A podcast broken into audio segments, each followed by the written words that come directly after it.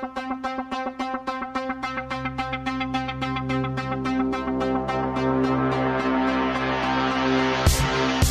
Bonjour à toutes et à tous, vous écoutez Yodar pour une nouvelle émission consacrée au Festival international du film francophone de Namur qui s'est achevé il y a deux jours en récompensant notamment le film dont je m'apprête à parler. J'ai nommé Sauvage, premier long métrage réalisé par Camille Vidal-Naquet qui sera mon invité aujourd'hui. Avant d'entrer dans l'univers de la prostitution et de la trajectoire d'un jeune homme interprété par le saisissant Félix Marito, on écoute tout de suite Now We're Ready to Spend de Vox Low.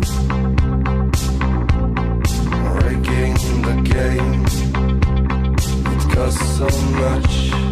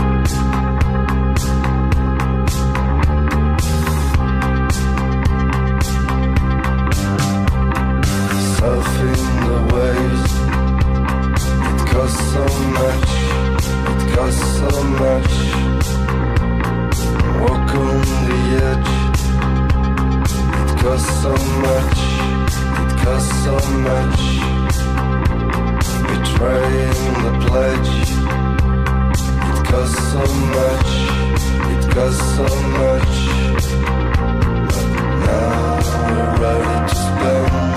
We're ready to spend.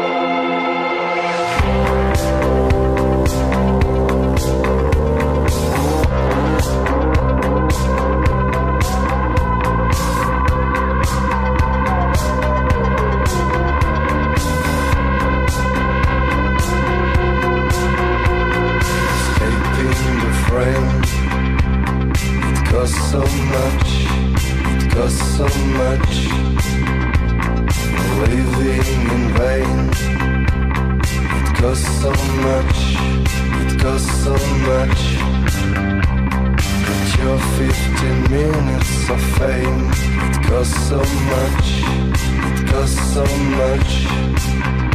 But now we're ready to spend, we're ready to spend.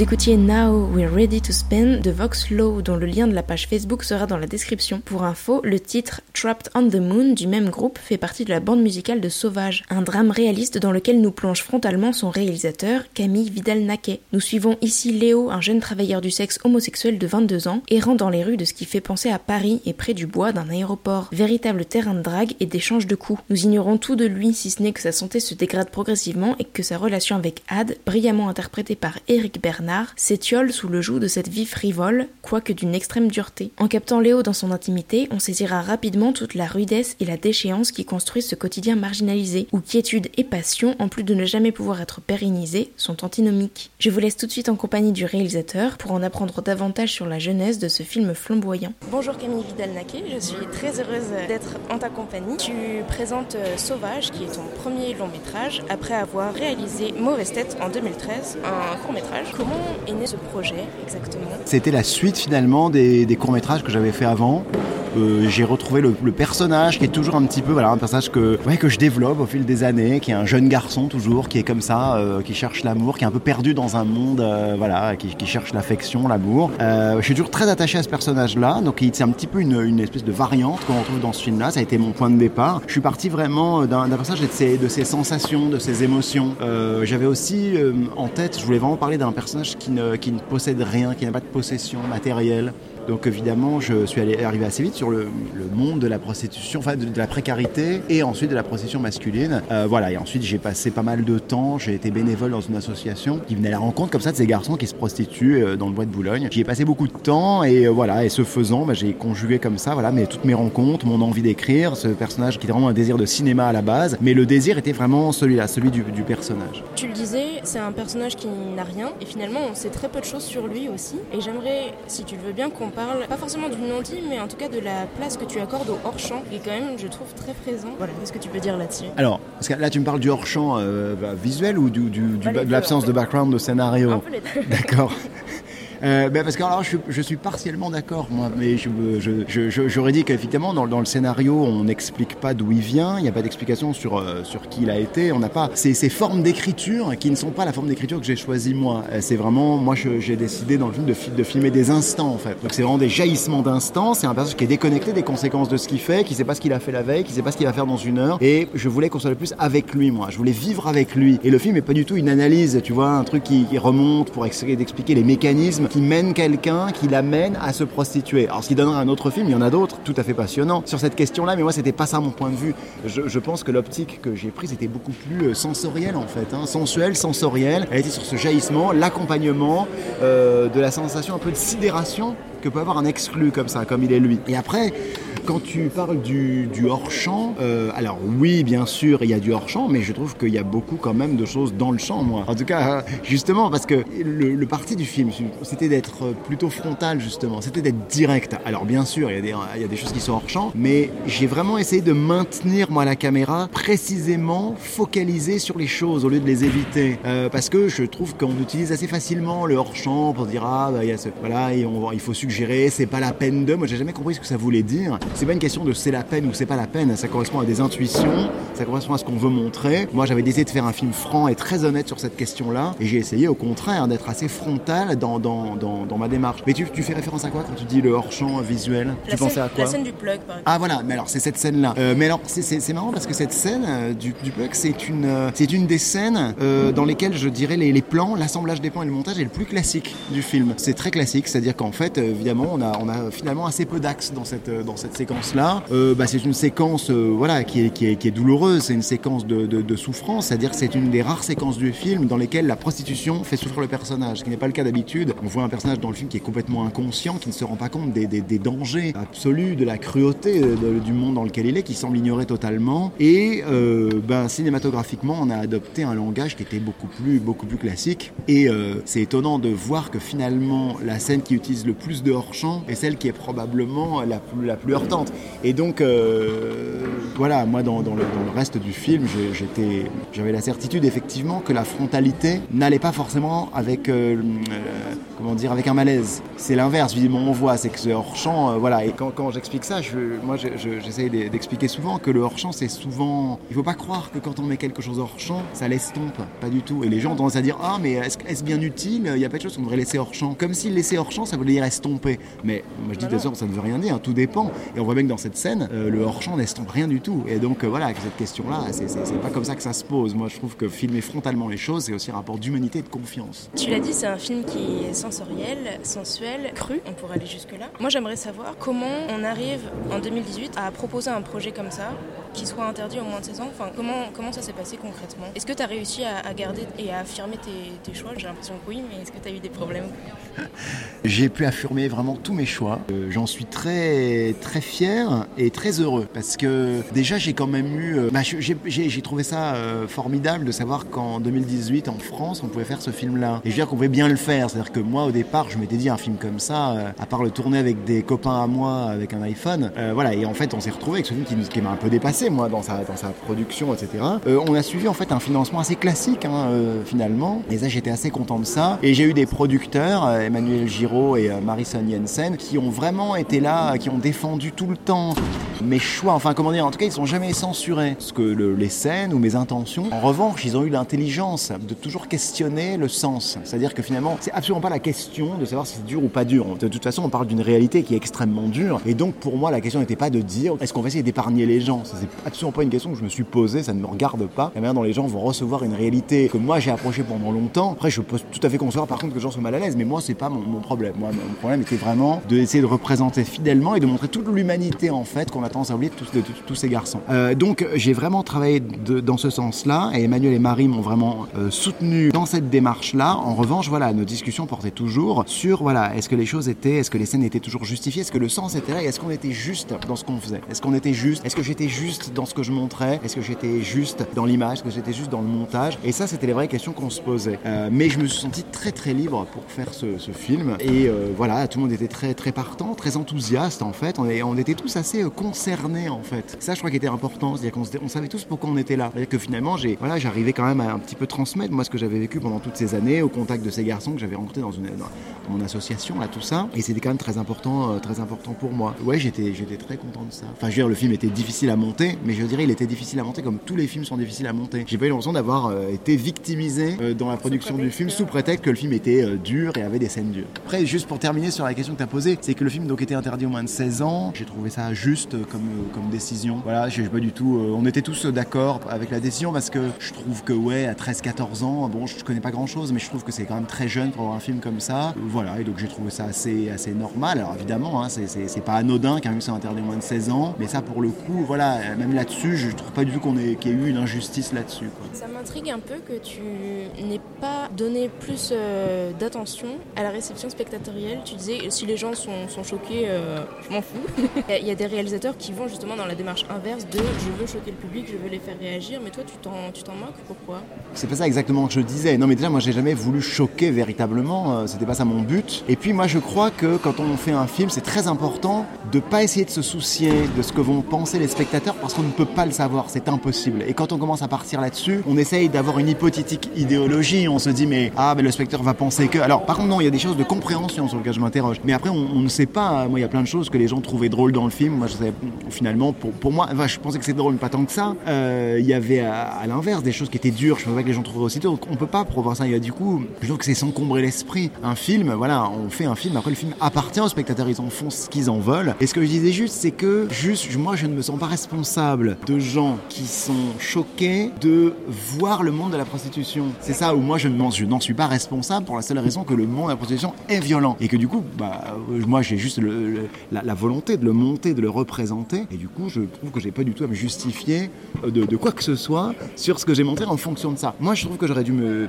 j'aurais quelque chose à me justifier si jamais, par exemple, j'avais fait un film qui était un film qui volontairement montrait la souffrance d'un personnage, de l'inconfort, un mal-être. Mais le, y a- je montre hein, dans le film une scène dans laquelle la prostitution engendre de la souffrance, mais le reste du temps, c'est un travailleur du sexe qui assume totalement sa vie. Et généralement, si jugement il y a, il est dans les yeux des spectateurs, mais pas dans les miens, ni dans ceux du personnage. C'est ça que je voulais dire. Après, les- la vie des spectateurs, le retour des spectateurs, pour moi, c'est crucial. C'est-à-dire que c'est crucial leur retour, ce qu'ils en disent après, ce qu'ils ont ressenti, les émotions qu'ils ont eues. C'est, mais je n'y pense pas quand je fais le film. Et t'as justement lu des critiques euh, de, ou entendu des avis de spectateurs? Bah oui, Alors. le film quand même, ça fait, il est, il est déjà, le film est sorti en salle depuis maintenant euh, presque un mois et demi.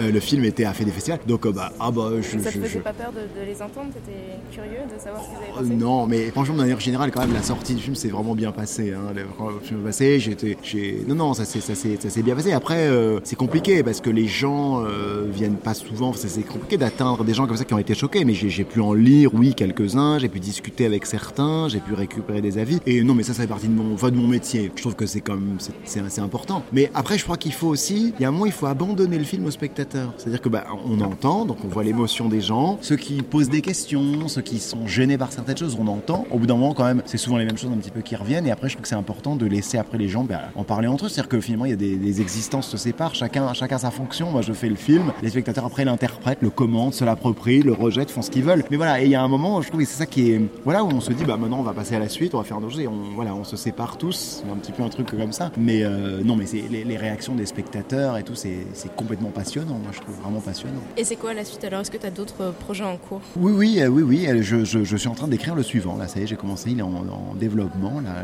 j'écris un deuxième long métrage. D'autres infos exclusives. On va dire que oh, bah, le, le- on a alors c'est un personnage un peu. Comment je pourrais dire c'est- je, je continue l'exploration un peu de ce, de ce personnage, alors qui est encore un personnage très différent cette fois-ci, mais qui pour moi en tout cas est une suite logique euh, dans cette recherche-là d'un personnage masculin, euh, voilà, qu'on retrouve, qui est au centre. C'est toujours pareil, cette même structure. On a un personnage masculin qui porte un peu un récit comme ça. Euh, voilà, ça, je pense que c'est un élément pour l'instant central qui va pas trop bouger, et le reste euh, ce sera une surprise. C'est ça. c'est ça. Bah, Merci beaucoup à toi. Merci, merci à toi. Juste avant de connaître la recommandation de Camille Vidal-Naquet, on écoute The Rapture de Neotrix Point Never et Ismaël Butler. Who the best? Who so fresh? Who want test? Who the best? Who so fresh? Who want test? Huh? Who the best? Who so fresh? Who want test? Who the best? Who so fresh? Who want test? Huh? Shots fired, triggers flying, peeling tires. Another town crier expired tonight. 30k over the clouds, high as I was. Dumping milk to pump into the beast, bright fire. Your liege, your sire, decrees violence. Eliminate the heisters, came to orders through the wires. It's nothing, I'm a rider like JR and right. So I'm barking like the muzzles off the AR. So you know it's trouble. His gimmicks to mimic, talk it, don't live it. Place a couple nigglets in his vid for the image. He can't imagine past the image, bro. They brain dead what Kane said, so Adam, I ain't on like, like, hey.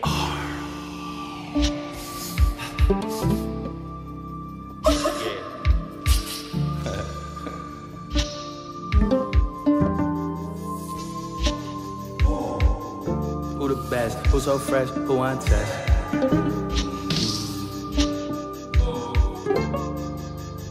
Who the best? Best? Who so fresh? Who test? Whip a pill, flip a mill, you a mess. Bro, she love you, she just using me for sex. Stamp my passport, then I swoop off on a jet. Trill niggas hear that say, bro, that's ish. Russian KG beats is ill. One on tricks. When'd you get rich for? Just to buy some kicks? Snapping pics in my constellation vest. I'm a city boy, they play me in the sticks. Stick to selling drugs, rapping ain't your lick.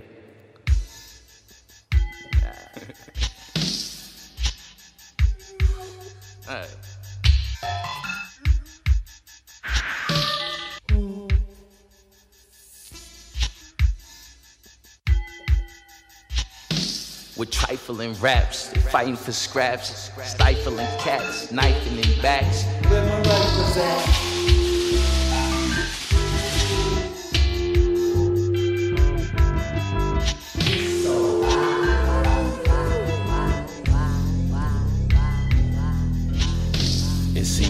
Every nigga got the same dream on how to keep his friends jealous and his J's clean.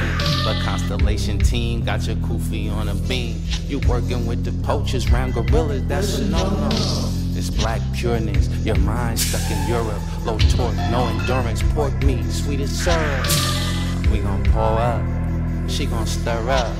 The beat don't bluff, it's a show up. Captured, never caught up in the rapture. I have.